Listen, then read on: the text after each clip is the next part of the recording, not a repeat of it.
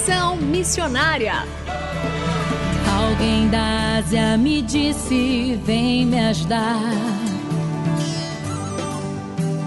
Posso ouvir a África pedir por socorro. Ruanda, Somália, Nigéria clamando. Conexão Missionária o programa que aproxima você do campo missionário. Nosso propósito é informar de que maneira você pode se envolver com a obra missionária, compartilhar motivos para intercessão e também apresentar oportunidades para que você possa ir a um campo missionário, apresentando entrevistas, atividades missionárias e a programação de eventos para quem deseja fazer parte daquilo que Deus está realizando no Brasil e no mundo. Fique conosco, está começando mais um Conexão Missionária. Fique conosco em Conexão Missionária. E o Conexão Missionária vai ao ar todas as terças-feiras, às 17 horas e 5 minutos, com reprises às quintas-feiras, às 12 horas e 15 minutos, sextas, às 20 horas e 15 minutos, sábados, às 0 hora e 45 minutos e também 13 horas e 15 minutos, e aos domingos, às 19 horas e 30 minutos. Você também pode ouvir este e programas anteriores de onde estiver pelo site transmundial.org.br. Fazendo Missões para quem deseja fazer parte daquilo que Deus está realizando no Brasil e no mundo. E continuamos hoje a entrevista com o professor Lourenço Stélio Rega, doutor em Ciências da Religião, especialista em bioética e atualmente é consultor editorial da editora Vida, tratando sobre como lidar com questões éticas no campo missionário. Professor Lourenço, bem-vindo novamente ao Conexão Missionária. Que bom, estamos aqui de novo para provocar um pouquinho mais nossos ouvintes aí, né? Que bom, muito obrigado pela oportunidade. É, nós falamos a semana passada sobre algumas questões sobre como os pastores, líderes e missionários devem se preparar melhor para lidar com as questões éticas tão atuais e tão cotidianas, das mais simples às mais complexas, como nós temos é, ouvido sobre questões abortivas, é, voluntárias, a liberdade e tantas outras questões. E o professor Lourenço tem nos contado um pouco sobre essas suas experiências.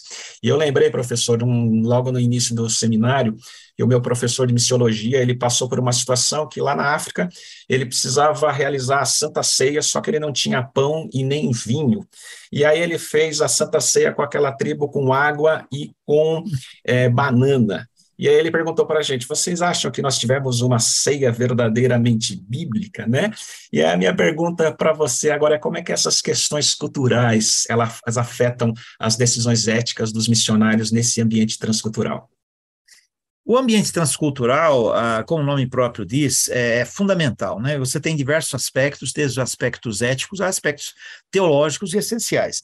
O primeiro, vamos começar dos aspectos teológicos essenciais. Tem, temos que tomar um cuidado muito grande, porque ah, assim como ah, povos vieram implantar o evangelho aqui no Brasil, eles trouxeram uma cultura e alguma coisa, eh, eu diria, para não dizer muita coisa, acabou sendo implantado de maneira sacralizada ah, no nosso meio, como se fosse a própria Bíblia e teologia, né? Eu me lembro que quando eu era, era adolescente, sempre tinha é, lá na minha igreja o culto matutino, que era doutrinário, e o noturno, que era evangelístico. Né? E aquilo me incomodava. Falei, por que, que eu não posso estar com a minha família reunida no domingo tem que estar cheio de atividade. Se o domingo é o dia do descanso, porque se tornou em dia do cansaço, né? Então, a minha vida de adolescente sempre foi questionadora. Meu avô era missionário, ah, veio da Pensilvânia para o Brasil, é, por parte da mãe, e aí, então, isso me incomodava. Né? É, a visão que nós podemos ter hoje, ela, ela, ela pode ser uma visão, e para mim não é que só pode, ela é mesmo uma visão que tem uma série de, de, de traços culturais que nos foram implantados pelos nossos precursores, que fizeram um grande trabalho, não estamos negando isso, nosso trabalho é análise e, e discussão sobre isso. Né? Então, é, a própria formação teológica, ela vem carregada de, de, uma, de uma série de, de princípios né, que vão sendo implantados e reproduzidos. Você tem na cultura ah, o princípio é interessante que você tem a produção da cultura religiosa, você tem a, a, circulação da cultura religiosa, você tem o consumo da cultura religiosa e tem a reprodução. Então, esse é um processo muito estudado em sociologia da religião, né? Então, nós temos que tomar bastante cuidado, o missionário tem que tomar bastante cuidado para saber exatamente o que é bíblico e o que é cultural da sua cultura. E evitar essa implantação. Né? É, por outro lado, nós temos também que observar os, os, aspectos ligados às questões éticas, aos valores de cada cultura e saber como a, a nós teremos condições de trabalhar com, essa, com essas vezes essas diferenças que são culturais, não necessariamente bíblicas. O Congresso de Lausanne, é, na Suíça, em 1976, 74, agora me perdi um pouco, ele trabalhou num dos capítulos sobre a cultura. Ah, até a BU no passado havia publicado, eu creio que a Ultimato deve estar publicando, não sei, um livro sobre Evangelho e Cultura, um livretinho pequeno de Lausanne, que tem ali ah, alguns princípios essenciais, né?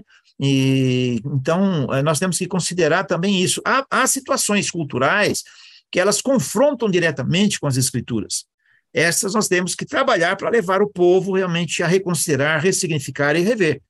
Por exemplo, a iniciação é, promíscua da, da, da, da, adolescência em meninas, em certas culturas, né?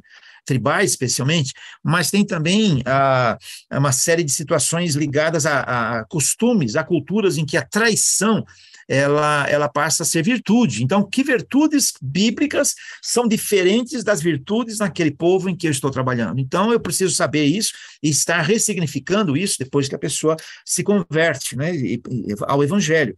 Agora, há situações que necessariamente são próprias de cada cultura e que não necessariamente influenciam valores bíblicos. Você vai em algumas culturas em que, por exemplo, a mão direita é a mão da limpeza, a mão esquerda é a mão que vai cuidar da sujeira. Coitado dos, dos canhotos numa cultura dessa, né? Mas, de qualquer maneira, eu, eu diria, isso não tem necessariamente a ver com uma situação bíblica em si. Ah, numa cultura também, nós podemos ver povos divididos em castas diferentes, é, e a Bíblia fala que todos são iguais, eu preciso ressignificar essa cultura. A da mão direita ou esquerda, eu não preciso trabalhar tanto, eu posso, digamos, desde que não haja discriminação de pessoas. A estética, por exemplo, há em culturas em que você tem que estar com um certo tipo de roupa, não pode estar com outro certo tipo de, roupa. Não tem a ver em si com a ética, mas mais com a estética. Né? Ah, nós temos que entender também que há certas questões ligadas à concepção do tempo, à cultura, há em culturas, culturas que são cronológicas cronológicas, né? Elas são, o tempo é contado. A nossa cultura brasileira, o tempo é vivido. Então, três horas pode ser ó, entre as três e as quatro horas. Né? Na cultura em que três horas é o relógio bateu, três horas são três horas. Eu não posso considerar, se eu venho de uma cultura dessa, que o fulano atrasou um minuto, ele está em pecado. Percebe? Então, eu tenho que entender que houve ali um choque cultural. Então, esses fenômenos precisam ser muito estudados, compreendidos, para que o missionário tenha condições de efetuar um trabalho adequado. No, no final do programa passado, eu citei uma experiência que eu tive ah, na Bahia, tratando do assunto acarajé. Então, eu eu, eu, procurei orientar aquele pessoal usando a transição, né? Ah, você fazendo a transmutação é, da, da, carne sacrificada a ídolos do acarajé sacrificado ou oferecido a, a, a, orixás. Então, você tem que aprender a lidar com esses fenômenos transculturais. Dou aí essas dicas que podem te ajudar. Então, nós precisamos aprender a lidar biblicamente com essas divergências éticas cotidianas, não é isso? Exatamente, né? Eu tenho que, por isso é importante uma formação do missionário ser uma formação profunda, não pode ser uma formação só prática, né? Esse é o, eu, é, esse ano eu completo 46 anos de serviço na formação teológica e então não estou falando assim, digamos, de como alguém iniciante, talvez alguma experiênciazinha possa apresentar. É, a formação, eu, eu, vejo formação missionária em algumas denominações, até na minha, em que muitas vezes é, ela é muito irrelevada, quer dizer, eu vou formar fulano para o campo prático, saber lidar com a evangelização, situações de campo, eu tenho que dar uma formação mais profunda para a pessoa, especialmente em termos de, de, de, fundamentação bíblica, teológica e no campo da ética e cultural, transcultural, uh, enfim, uh, hoje o aparato na, na, no campo missiológico é muito grande, vale muito a pena. Hoje eu tenho trabalhado muito em, em, compreender, por exemplo, a visão missional, que vai mais profundamente do que a visão só missionária, e porque isso envolve cada crente, não envolve só missionário. Aí a coisa complica mais ainda, porque aí eu vou ter que lidar com situações do cotidiano do crente também, não só do cotidiano do missionário.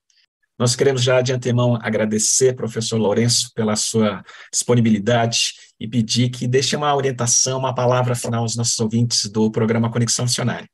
A parte fundamental é aprenda sempre estudando a palavra de Deus, ouça bastante teólogos profundos, é, eticistas profundos, comunicadores transculturais, procure ouvir, aprender, aprender sempre, aprenda a dialogar. Num trabalho, uh, se você trabalha numa situação transcultural, aprenda muito uma, uma audição atenta, né? Há uma diferença entre uma, uma audição ativa em que eu estou, a pessoa está falando, eu estou tentando achar a resposta, e uma audição atenta, uma escuta atenta. A escuta atenta significa o seguinte: eu quero ouvir, quero me colocar no lugar da pessoa. Então, o olhar e a audição deve captar as informações. Aprenda sempre, ouça sempre, evite uma apologética contestatória. O mundo hoje exige uma apologética dialogal. Você tem que, para isso, ter convicções firmes, convicções sólidas, para saber o que é negociável e o que não é negociável. E entender que nós temos de compreender que a pessoa, mesmo não convertida ao Evangelho, ela é uma pessoa, é um ser humano. Essa visão binária que nós temos do mundo, ela precisa ser tratada. Tem o crente, tem o ímpio, né? Tem aquele que aceitou a Jesus, aquele que não aceitou e que carece também de diálogo, amor e compreensão. Percebe? E nós precisamos aí ter dois processos. A visão que é acolhedora em busca da transformação. Dois processos, não só acolhedora, mas em busca da transformação. Esse é outro ponto. Muitas vezes a pessoa vai muito atrás de uma visão acolhedora e esquece a transformação. Às vezes quer a transformação e esquece de ser acolhedor. Então, é, é como o, tri, o, trilho de um trem, de um metrô, né, onde para um para a viagem. Então, é minha palavra de incentivo para você. Muito obrigado, Lourenço. Deus abençoe sua casa, seu ministério, sua igreja, aos irmãos também da Editora Vida, e obrigado mais uma vez por participar do Conexão Missionária. Ok, um abraço para vocês todos. Até a próxima.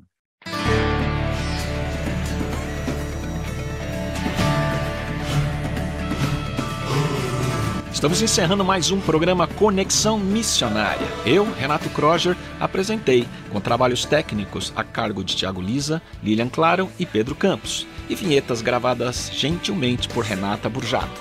A você que esteve conosco até agora, o nosso muito obrigado.